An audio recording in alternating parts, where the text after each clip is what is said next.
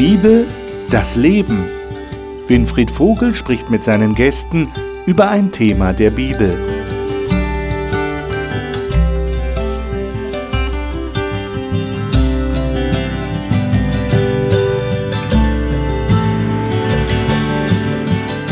Auch heute wieder ein herzliches Willkommen Ihnen, dass Sie wieder dabei sind bei unserer Gesprächsrunde über die Bibel hier im Studio.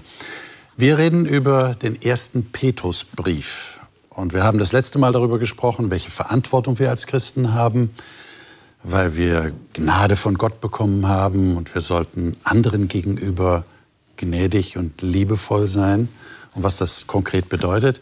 Und heute geht es um ein anderes Thema. Heute geht es um das Thema mit gutem Gewissen leiden. Was bedeutet das? Es ist so, dass der Petrus wusste, dass die Leute, an die er schreibt, auch unter Verfolgung zu leiden hatten. Also da waren Leute, die waren nicht gut auf diese Christen zu sprechen. Die haben ihnen das Leben wirklich schwer gemacht. Jetzt ist die Frage, wie übertragen wir das auf unsere heutige Zeit, auf unser Leben? Wir leben in Ländern hier in Mitteleuropa, wo wir nicht direkte Christenverfolgung haben, aber es gibt in dieser Welt sehr viel Verfolgung von Menschen wegen ihrer Religion nicht nur Christen werden verfolgt, auch andere Religionen. Wie gehen wir Menschen damit um? Wie sollten wir damit umgehen? Petrus hat da einige Ratschläge parat und die wollen wir heute studieren miteinander. Das will ich natürlich mit den Gästen tun. Die Gäste stelle ich Ihnen jetzt gerne vor. Annika Loser-Grönroos ist in der Schweiz geboren und in Finnland in einem christlichen Elternhaus aufgewachsen. Sie ist Theologin und Vollzeitmutter. Sie engagiert sich ehrenamtlich in ihrer Kirchengemeinde und sagt, sie sei froh, dass Gott so viel Geduld mit ihr habe. Vera Syring hat mit 20 Jahren eine bewusste Entscheidung für Jesus Christus getroffen und sich daraufhin entschlossen, Theologie zu studieren. Heute arbeitet sie als Pastorin einer Freikirche in Bayern und sagt, sie mache wunderbare Erfahrungen mit Gott. Thomas Petracek lebt in Südhessen, arbeitet vollzeitlich für das adventistische Hilfswerk ADRA und betreut Hilfsprojekte in aller Welt. Er ist verheiratet und hat zwei erwachsene Kinder. Er sagt, er erfahre es tagtäglich, dass Gott wirklich lebt. Markus Witte hat schon in vielen Ländern gearbeitet und lebt jetzt in Hessen und arbeitet im Management eines großen Konzerns. Er sagt, er tausche sich gerne mit anderen Menschen darüber aus, was Gott ihm persönlich bedeutet. Danke, dass ihr meine Gäste im Studio seid. Ich freue mich, dass ihr da seid. Schlagen wir 1. Petrus 3 auf. Wir gehen nochmal zurück ins Kapitel 3 und lesen dann aber auch gleich einen Text im vierten Kapitel, weil die thematisch eigentlich ganz ähnlich sind. Aber erstmal die Verse 13 bis 18 in Kapitel 3. Wer ist so nett und liest uns das mal vor? Vera, darf ich dich bitten? Ja, ich lese nach Luther. Nach Luther, bitte. Und wer könnte euch schaden, wenn ihr dem Guten nachkommt? Und wenn ihr auch leidet um der Gerechtigkeit willen, dann seid ihr glückselig. Fürchtet euch aber nicht vor ihrem Drohen und erschreckt nicht. Heiligt aber Gott, den Herrn, in eurem Herzen. Seid bereit, seid jederzeit bereit zur Verantwortung, jedem gegenüber, der von euch Rechenschaft über die Hoffnung fordert, die in euch ist. Und das ist und das mit Sanftmut und Respekt und habt ein gutes Gewissen, damit die, die euch als Übeltäter bezeichnen, beschämt werden, weil sie euren guten Lebenswandel in Christus verleumdet haben. Das ist besser, wenn es Gottes Wille ist, dass ihr wegen guter Taten leidet als wegen böser Taten. Denn auch Christus hat einmal für die Sünden gelitten, der Gerechte für die Ungerechten, um uns zu Gott zu führen, indem er getötet wurde im Leib, aber nach dem Geist lebendig gemacht ist. Mhm. Dann würde ich vorschlagen, lesen wir gleich danach die Verse 12 bis 16 im vierten Kapitel Markus, du hast, glaube ich, eine modernere Übersetzung. Neues Leben, ja. Neues Leben. Hören wir es mal. Äh, ähnliche Thematik in der modernen Fassung. Meine lieben Freunde, erschreckt nicht über die schmerzhaften Prüfungen, die ihr jetzt durchmacht, als wären sie etwas Ungewöhnliches. Freut euch darüber, denn dadurch seid ihr im Leiden mit Christus verbunden. Und ihr werdet euch auch sehr darüber freuen, wenn er in seiner Herrlichkeit erscheint. Freut euch, wenn ihr beschimpft werdet, weil ihr zu Christus gehört. Denn daran wird sichtbar, dass der Geist der Herrlichkeit Gottes bei euch ist. Niemand soll leiden wegen Mord, Diebstahl, Unruhestiftung oder wegen Einmischung in fremde Angelegenheiten. Doch es ist keine Schande dafür zu leiden, dass man Christ ist. Ihr sollt Gott vielmehr dafür loben, dass ihr zu Christus gehört. Hm. Das hört sich ja sehr gut an. Die Frage, die mir natürlich kommt, ist, ist das tatsächlich praktikabel?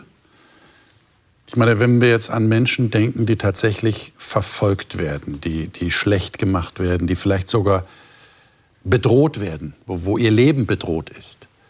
Ähm, ist das realistisch, denen zu raten, sie sollen sich freuen? Was, was meint der Petrus da?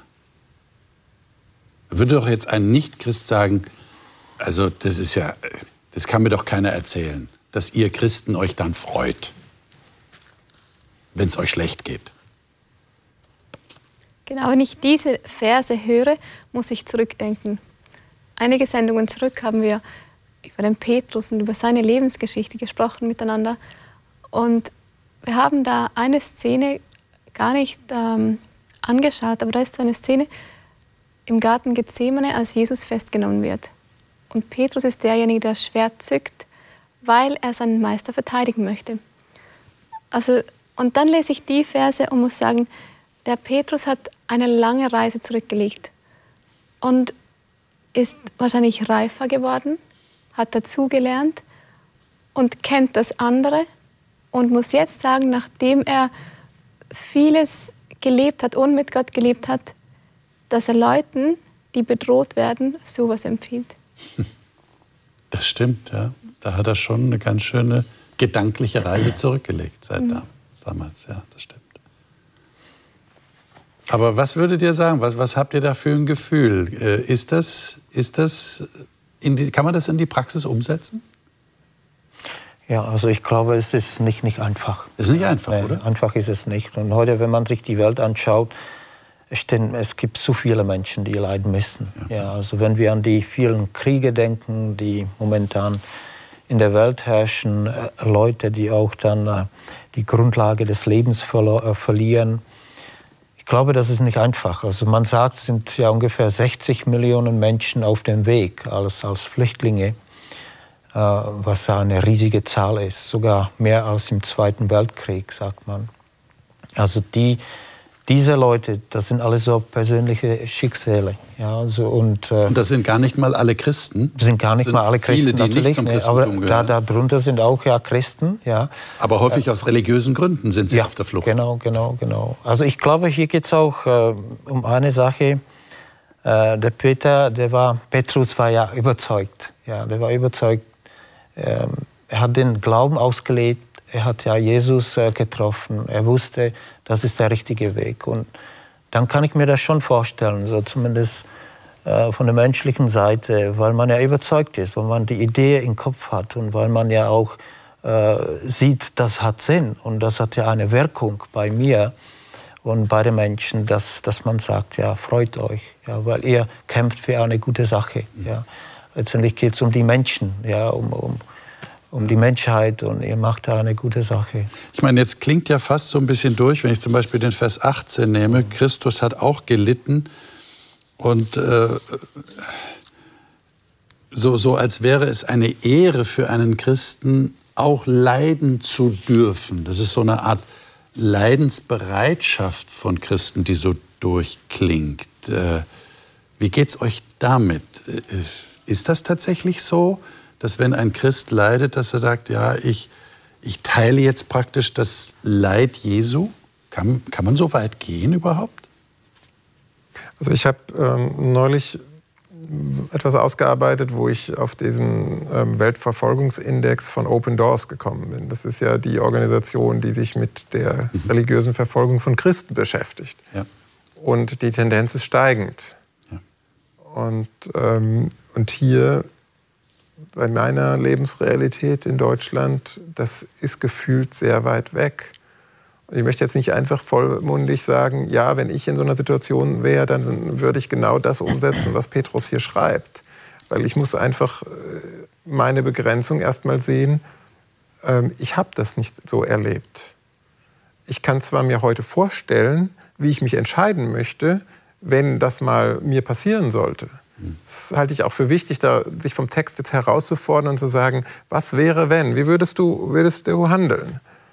Ich meine, die Jünger von Jesus sind bis auf Johannes ja mehr oder weniger alle äh, als Märtyrer gestorben. Und ähm, vielleicht passiert uns das auch wieder mal hier. Ähm, wir wissen nicht genau, was die Zukunft bringt. Aber ähm, sich vorzustellen, dass man im Zweifelsfall treu bleibt bei Christus, auch wenn man dafür sterben muss, das ist eine Qualität, die, die haben wir hier nicht in unseren Breitengraden. Ich frage mich gerade, ob das überhaupt jemand nachvollziehen kann, der, der, der Jesus nicht so kennt oder der nicht so eine Beziehung zu Gott hat.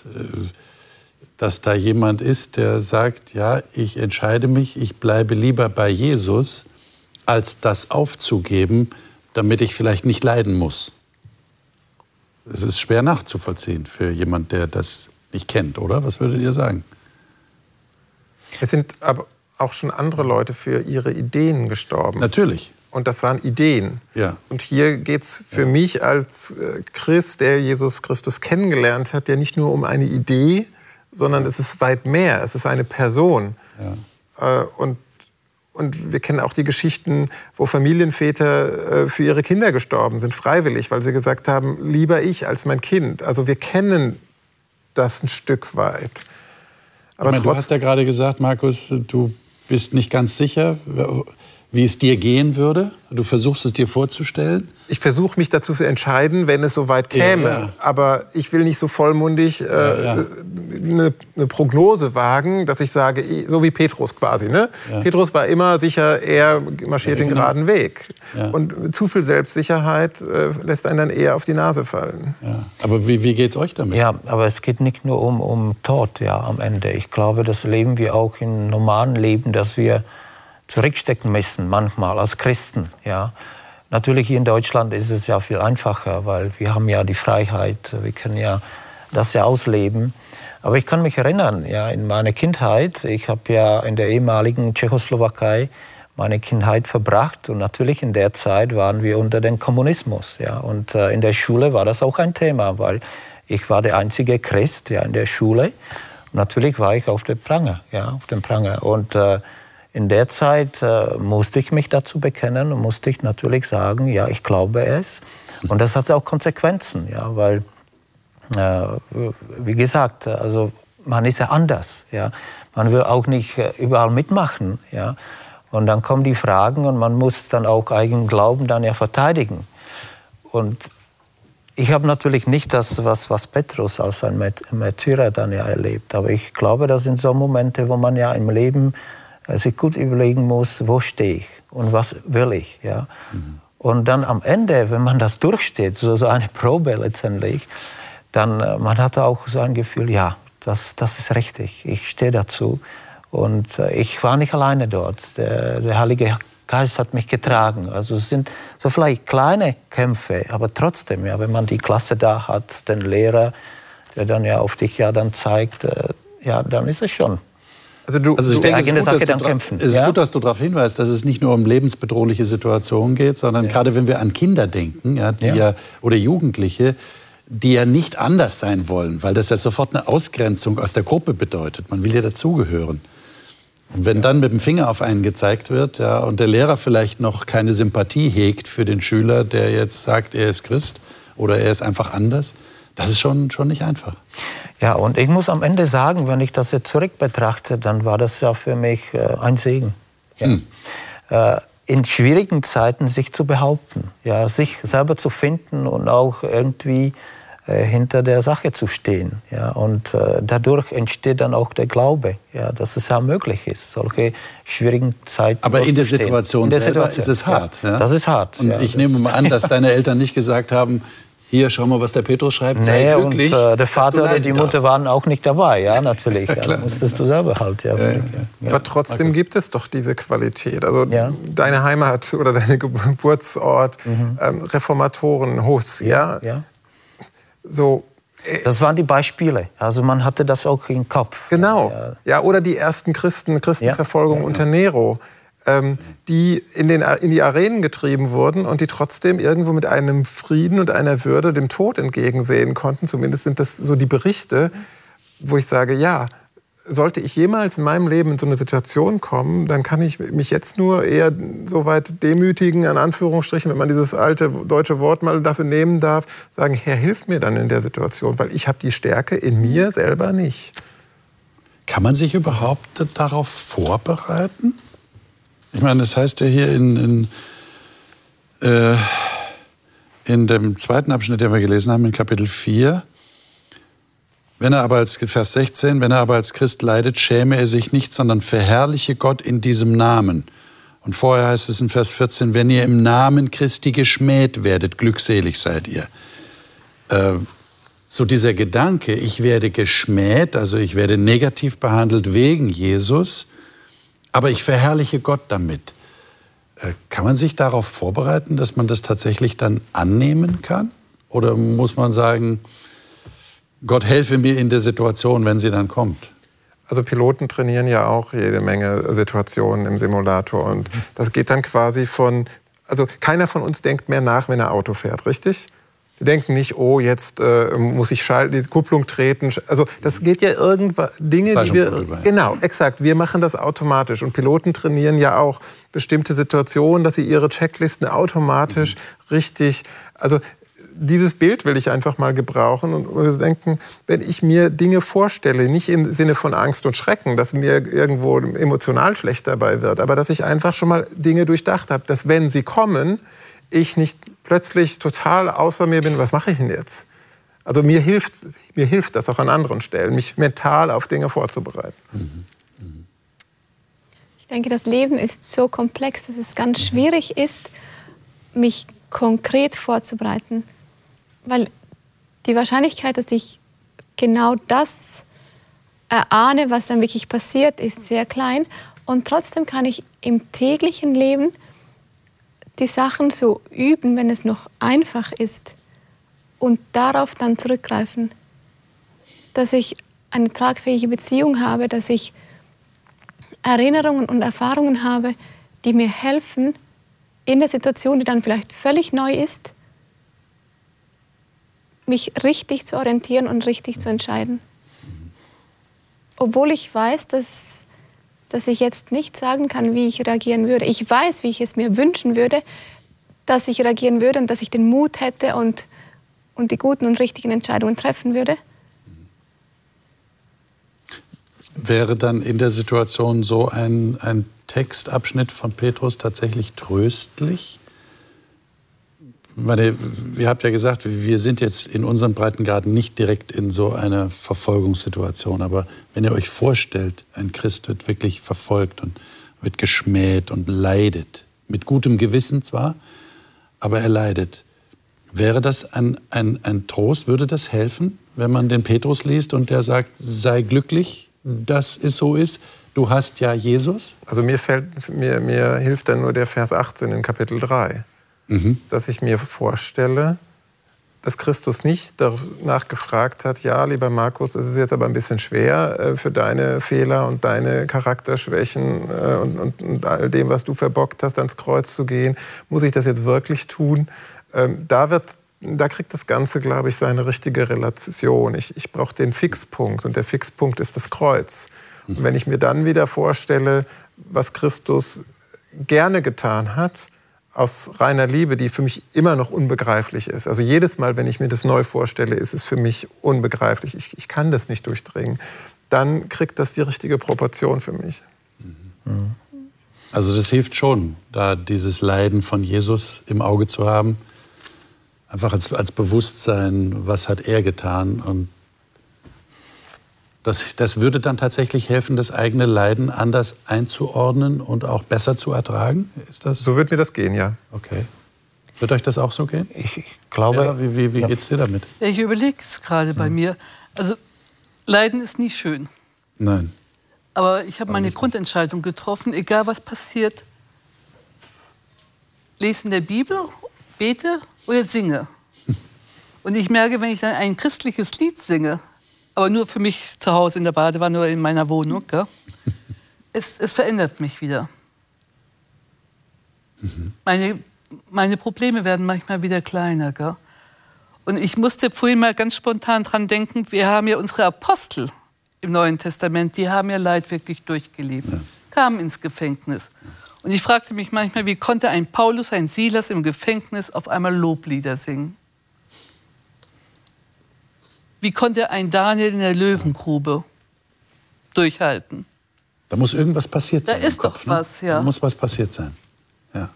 Und ich weiß nicht, wie ich reagieren würde richtig, aber ich weiß eins, dass ich, also ich werde immer ruhig, wenn, wenn ich einfach das Wort Gottes lese. Da, da sind so viele schöne Texte drin und die geben mir manchmal Ruhe. Oder auch Lieder, ganz einfach. Und einfach zu wissen, Gott ist da. Mhm. Er führt mich durch. Ich muss, vor Jahren hatte ich ja mal so einen Wohnungsbrand gehabt. Gell? Und wenn man so einen Wohnungsbrand hat, dann hat man auch gleich ein paar Leute, die sagen, ja, was hast du denn jetzt gemacht? Gell? Muss gleich deine ganze Wohnung abbrennen lassen. Gell? Und du hast da dann auch die Spötter dabei. Obwohl du gar nicht dafür ja, kannst. Ne? kannst nichts dafür, aber, aber ich war so dankbar, dass ich trotzdem ein kleines Zimmer dann hatte in dem Haus, wo ich gearbeitet habe. Und Gott trägt uns durch. Die Spötter müssen selber mal dafür äh, zusehen, was sie gemacht haben. Ich habe mir gerade überlegt, weil du Paulus und Silas erwähnst, die im Gefängnis gesungen haben, Loblieder gesungen haben, könnte es sein, dass es hilft in der Situation, dass man weiß, der Tod ist nicht das Ende? Auf jeden Fall. Das ist es. Und was mir auch noch hilft, ist, wenn ich von Anfang an weiß, es ist unfair und Leid ist ungerecht verteilt. Mhm weil ich hätte schon eigentlich die Erwartung, dass es irgendwo fair ist. Ich merke dort, ich bin sehr stark geprägt, ich bin ein Erstgeborene und ich habe so einen ausgeprägten Gerechtigkeitssinn. Aber wenn ich das weiß, es ist unfair und wie es auch im Vers 12 heißt, den wir gar nicht gelesen haben, denn die Augen des Herrn sind gerichtet auf die Gerechten und seine Ohren auf ihr Flehen. Mhm. Wenn ich weiß, obwohl ich bete und es verändert sich jetzt nicht sofort etwas, die Verfolgung geht nicht weg, weiß ich, Gottes Augen sind auf mich gerichtet. Und das ist so tröstlich zu wissen, es gibt eine weitere Dimension, nicht nur das, was ich jetzt wahrnehme. Und er kümmert sich dann darum, mhm. ja, als, als der, der, der Gerechtigkeit verkörpert. Mhm. Er wird für Gerechtigkeit mhm. sorgen. Der nächste Abschnitt, äh, den wir hier haben, also wir gehen einfach weiter in Kapitel 3, dann ab Vers 19 bis 22. Lesen wir das mal miteinander. Wer von euch mag mal lesen? Vielleicht äh, Thomas, könntest du mal diese Verse lesen? Kapitel 3. 22. Kapitel 3, genau. Bis, ja. Genau. Hast äh, die Schlachter? Ich habe die Schlachter, genau. Also das geht ja so mittendrin im mhm. Vers, dann ja Kapitel 3, 19 bis 22.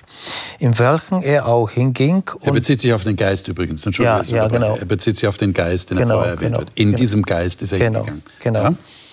Ja? Ähm, genau, dann lese ich dann weiter. Mhm. Er den Geist im Gefängnis verkündigte, die von Zeiten sich weigerten zu glauben, als Gottes Langmut einstmal zuwartete in den Tagen Noahs, während die Arche zugerichtet wurde, in der wenige, nämlich acht Seelen, hindurch gerettet wurden durch das Wasser, welches jetzt auch uns in einem bildlichen Sinn rettet in der Taufe, die nicht ein Abtun der Unreinheit des Fleisches ist, sondern das Zeugnis eines guten Gewissens von Gott, vor Gott durch die Auferstehung Jesu Christi.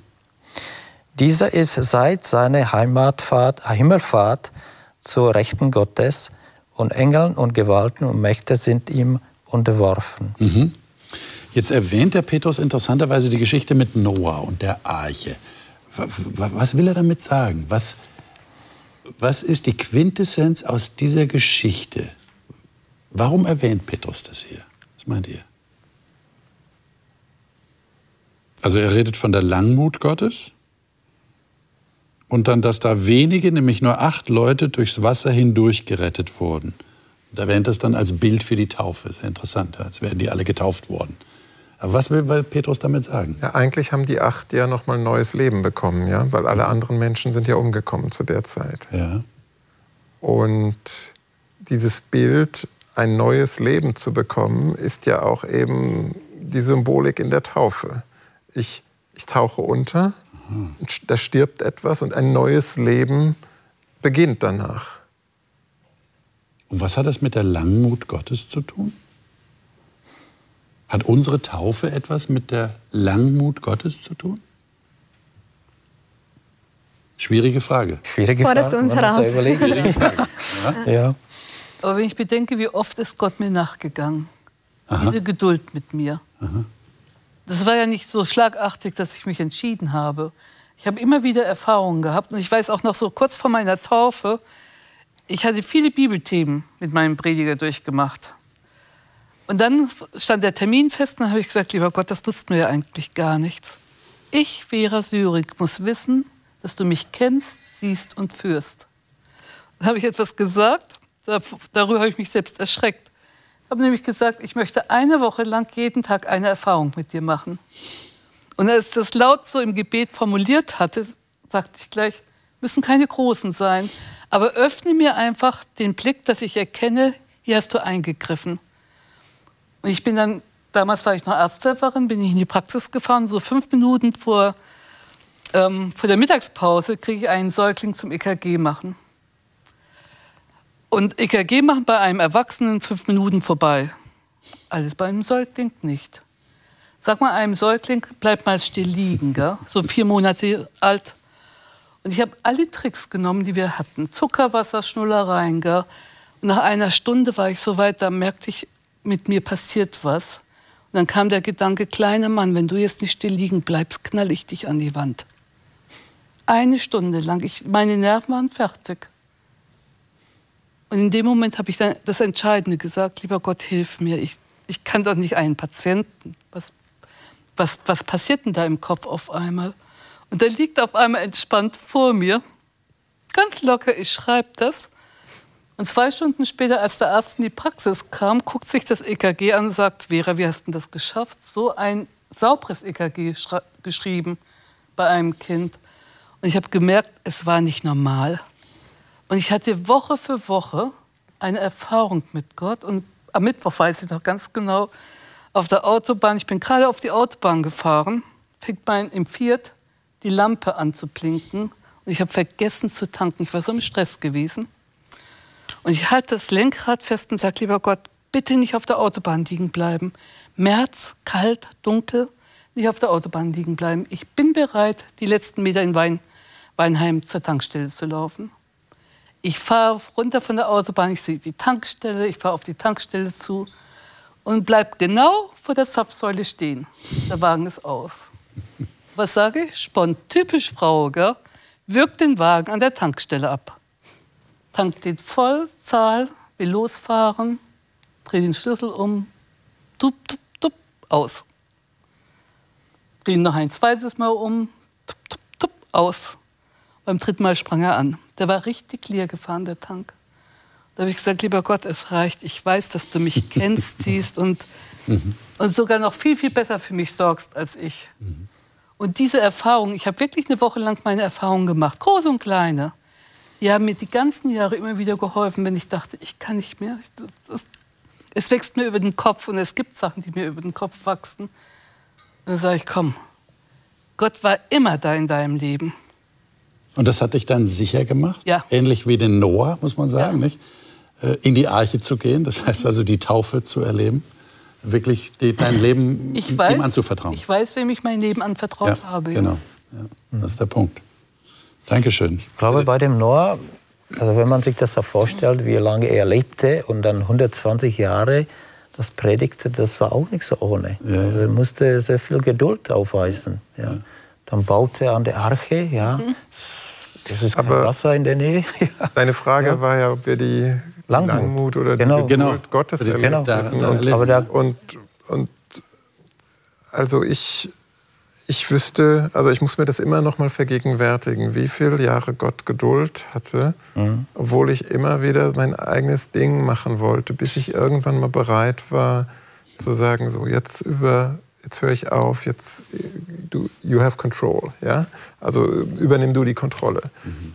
Und so viel Geduld habe ich nicht, selbst mit mir selber nicht und auch nicht mit meinen Mitmenschen. Und darum ringe ich. Mhm. Also da leide ich sozusagen ein Stück weit, dass ich sage, Herr, du hast so viel Geduld mit mir gehabt. Wer bin ich? Weil wenn Ungeduld entsteht, ist ja immer, dass ich mich erhöhe und den anderen abwerte. Also streng genommen, im Kopf passiert das ja ganz schnell. Und wer bin ich, dass ich mich jetzt über den anderen erhebe, wenn, wenn du so viele Jahre mir äh, quasi Zeit geschenkt hast, dich zu finden, finden zu dürfen. Mhm. Das muss ich mir immer wieder bewusst machen, weil jetzt Geduld nicht so meine stärkste Charaktereigenschaft ist. Aber das ist, ist mir wichtig, das hier auch aus dem Text. Sich wieder neu bewusst machen, wie geduldig Gott Exakt. mit Menschen ist. Und, und, und, dann das auf sich wirken zu lassen, so dass das Herz weich wird ja. oder vielleicht manche Denkmuster, ja. die vielleicht wieder zurückkommen, ja. zerbrechen dann auch dabei. Ja, klar. Und das ist nicht nur eine einmalige Sache. Ich sehe hier als Überschrift bei mir das Vorbild Jesu Christi als Ansporn für einen heiligen Wandel. ja, also man wandelt dann letztendlich auch im, im Christus, glaube ich mal. Und mhm. äh, das fängt mit der Taufe dann ja an, ja, also mhm. sich, sich bewusst zu entscheiden für Christus. Und ich glaube, in der Zeit war das auch äh, für die Heiden, für die neuen Christen, war das auch ein Wandel. Ja. Das hat ja äh, dann nicht ein paar Tage nur gedauert. Sie haben sich entschieden, aber sie sind dann mit Gott gewandelt. Aber wie Markus ja. schon mal gesagt ja. hat, ist ein genau. also Paradigmenwechsel. Ne? Ja. Es ist tatsächlich genau. eine, eine ganz veränderte Lebenssituation. Ja, ja. stimmt. Ähm, gehen wir noch mal auf Kapitel 4 und dort 17 bis 19. Ähm, ich lese mal diese Verse. 1. Petrus 4, 17 bis 19. Denn die Zeit ist gekommen, dass das Gericht anfange beim Haus Gottes. Wenn aber zuerst bei uns, was wird das Ende derer sein, die dem Evangelium Gottes nicht gehorchen? Und wenn der Gerechte mit Not gerettet wird, so wird der Gottlose und Sünder erscheinen. Wo wird der Gottlose und Sünder erscheinen? Daher sollen auch die, welche nach dem Willen Gottes leiden, einem treuen Schöpfer ihre Seelen anbefehlen, ihm Gutes tun. Also ich würde da gerne von euch mal erfahren, wie ihr das mit dem Gutes tun seht. Es wird hier von Gericht geredet. Ja? Am Haus Gottes fängt das Gericht an. Das heißt also, Haus Gottes wäre Gemeinde, Kirche, Volk Gottes. Ähm, so ein bisschen habe ich den Eindruck, der Petrus will sagen, wenn du gut durch das Gericht Gottes kommen willst, dann tue Gutes. Ja? Daher sollen auch die, welche nach dem Willen Gottes leiden, einem treuen Schöpfer ihre Seelen anbefehlen, ihm Gutes tun. Was meint er damit? Ich würde gern Paulus dazu zitieren. Ähm, okay. Aus dem Epheserbrief, Kapitel 2. Mhm. Ähm, die Verse 8 bis 10 sagen, beschreiben zweierlei von Werken. Mhm. Ähm, und, und, und Paulus sagt erstmal, wir sind aus Gnade gerettet, nicht aus Werken, damit sich niemand rühme, also auf die Schulter klopft und sagt, ha, schaut mal, wie toll ich es wieder hingekriegt habe, dass du mir irgendetwas selber tun könntest, um bei Gott irgendwie einen Eindruck zu machen oder noch äh, eine Zacke mehr in deine Krone bekommst oder so. Und dann sagt dieser Vers 10, dass Gott die guten Werke vorbereitet hat, die wir dann tun dürfen. Das heißt also, äh, letztendlich hat er schon alles vorbereitet. Ich muss nur noch zustimmen, dass Gottes Geist in mir, in meinem Herzen wohnt und ich das dann ausführe, was er vorbereitet hat. Aber nicht, weil ich es kann. Mhm. Ich meine, äh, wenn ich den Zusammenhang hier mal betrachte, scheint es doch so zu sein, dass das Gericht, das hier erwähnt wird, eigentlich die Verfolgung ist. Die, die Christenverfolgung, die sie damals auch erlebt haben. Und der Petrus erwähnt das ja immer wieder in den Texten, die wir jetzt auch gelesen haben. Äh, schaut, dass ihr ein gutes Gewissen habt. Ja, er sagt auch an einer Stelle, haben wir auch gelesen, also äh, fallt nicht in Sünde durch Mord und, äh, und, oder in Misskredit, ja, bei den anderen durch Mord oder Diebstahl oder sonst was, sondern habt ein gutes Gewissen. Ist das damit gemeint, wenn er sagt, äh, tut Gutes? Also seid, seid gute Menschen, damit man euch nicht verleumden kann, berechtigterweise verleumden kann, sondern nur unberechtigterweise? Und das lässt euch dann im Gericht in dieser Verfolgung bestehen? Aber das würde ja heißen, dass quasi nur die Abwesenheit von Bösen wie Mord, Diebstahl, Unruhestiftung, was hier so genannt wird, mhm. ähm, schon die volle Miete wäre, wenn ich das so salopp ausdrücken darf. Mhm. Ich verstehe aber so, dass Gemeinde oder Kirche oder Menschen, die an Gott glauben, eine positive Verantwortung darüber hinaus haben.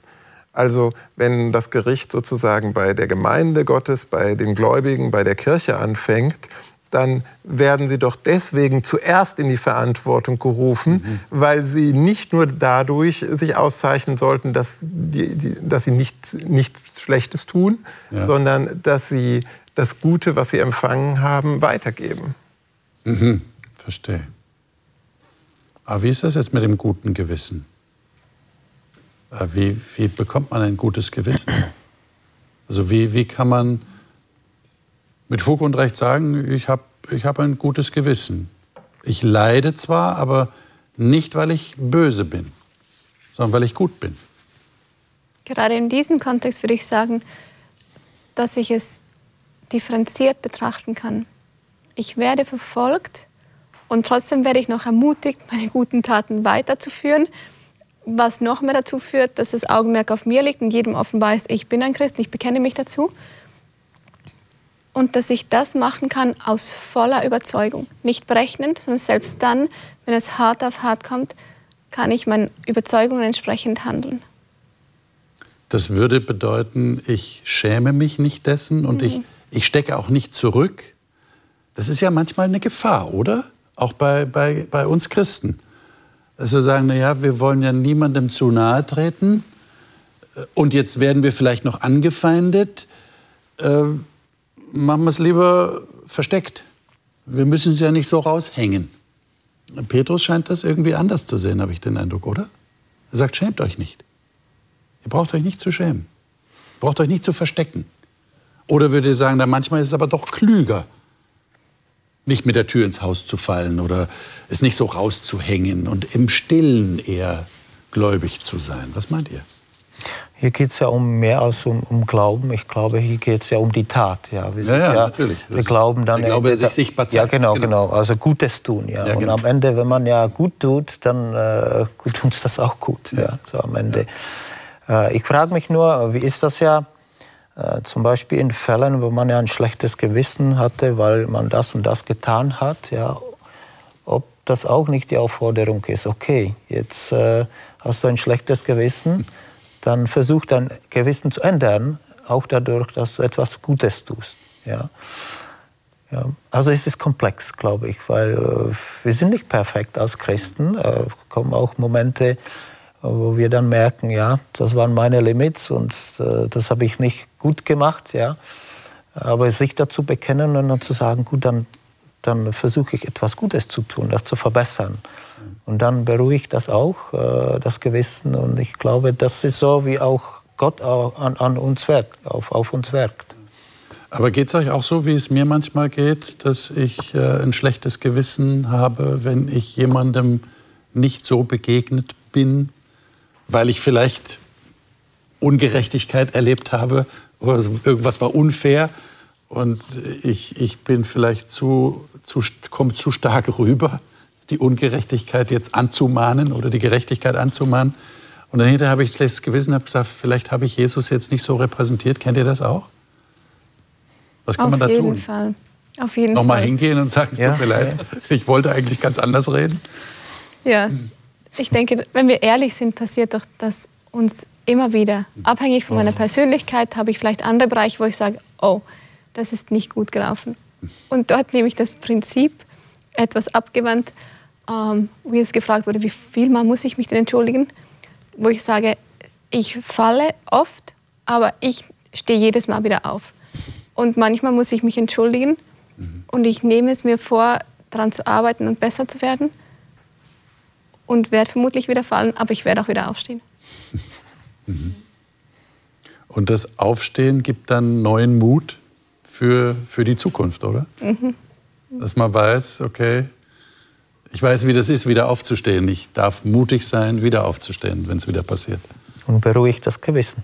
Und beruhigt dann das Gewissen. Ja, natürlich, das brauchen wir auch. Klar. Ja, das brauchen wir, ja, ganz klar. Ja. Und ich finde, dort bringt auch die Vergebung noch eine ganz weitere Dimension, wo ich weiß, zwischenmenschlich ist vielleicht etwas in die Brüche gegangen, ja. aber zwischen mir und Gott ist es im Reinen und bei ihm habe ich ein weißes Blatt und ich kann nochmals von vorne anfangen. Ja.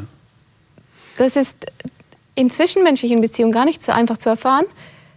Eben. Aber wenn ich das bei Gott erlebt habe, kann ich daraus lernen und ich kann das meinem Nächsten auch anbieten. Vor allem, wenn, wenn ich angegriffen werde oder mir etwas unterstellt wird und ich kann aber vor Gott sagen, nein, äh, diesen Schuh muss ich mir jetzt nicht anziehen, weil das stimmt nicht. Mhm. Ja, das ist eine falsche Verleumdung. Ich weiß, wie ich zu Gott stehe und dass ich das bereinigt habe oder was immer, was da passiert war. Das ist schon wichtig, oder? Dass ich das, dass ich das innen drin weiß, es ist okay. Mit Gott bin ich im Reinen. Mhm. Auch wenn ich angegriffen werde. Das, das ist, gibt ich, dann wieder die Kraft. Es gibt dann wieder die Kraft. Ja, genau. Ja. Für, für das Weitere. Wenn man im reinen Gewissen, dann kann man wieder leiden. so kann man das auch sagen. Ja. Manchmal. Und natürlich bleibt die Frage, das wollen wir ja nicht verschweigen, das haben wir auch am Anfang gesagt, ähm, wenn man dann wirklich, wenn es wirklich auf Spitze und Knopf steht und mhm. jemand bedroht wird mhm. ja, mit dem Tod um seines mhm. Glaubens willen, dann kriegt das nochmal eine ganz andere Dimension. Dimension. Ja, aber ich denke, wir haben versucht, mal diesen ganzen Bereich versucht abzudecken. Ich weiß nicht, ja. liebe Zuschauer, ob äh, Ihnen das genug war. Aber Sie haben ja die Möglichkeit, äh, weiter zu diskutieren. Ich hoffe, dass Sie jemanden neben sich sitzen haben oder in einem Bibelkreis sitzen, einem Gesprächskreis. Ich finde das sehr wichtig, dass wir über das nachdenken, was der Petrus hier gemeint hat. Er hat offensichtlich zu Menschen geschrieben, die äh, wirklich in Verfolgung waren. Das können wir jetzt von uns in unseren Breitengraden nicht behaupten, aber es gibt viele, die um ihres Glaubens willen leiden müssen. Aber wichtig ist, dass wenn wir in Schwierigkeiten kommen von anderen Menschen, dass dann äh, für uns selber in unserem Innern klar ist, ich muss mir jetzt in dem Fall nichts vorwerfen, weil Gott mir auch nichts vorwirft, er hat mir vergeben. Das ist, glaube ich, ein ganz wichtiges Bewusstsein. Das wünschen wir Ihnen und hoffen, dass Sie das nächste Mal wieder dabei sind, wenn wir über ein ganz anderes Thema mit ganz neuen Gästen reden werden nächste Woche, nämlich über das Thema Leiten heißt dienen. Der Petrus hat ja auch an Leute geschrieben, die in Kirchengemeinden waren. Und immer wenn eine Gruppe zusammen ist, äh, gibt es ja auch Leute, die die Verantwortung übernehmen, die leiten. Und das hat immer so die Gefahr, dass Leute vielleicht so ein bisschen sich überheben. Und Petrus sagt, N -n, leiten, Leiter, das sind die, die dienen. Die dienen all den Leuten, für diese Verantwortung übernommen haben. Wollen wir mal schauen, was der Petrus da alles dazu gesagt hat und wie wir das auf unsere heutige Situation in unserem eigenen Leben übertragen können. Wir freuen uns, wenn Sie dann wieder dabei sind. Schreiben Sie uns, wenn Sie Fragen haben. Sie können uns jederzeit schreiben über die Homepage und über die anderen Möglichkeiten, die es heute gibt. Wir freuen uns, wenn Sie sich bei uns melden. Bis dahin, bis nächste Woche. Gottes Segen Ihnen.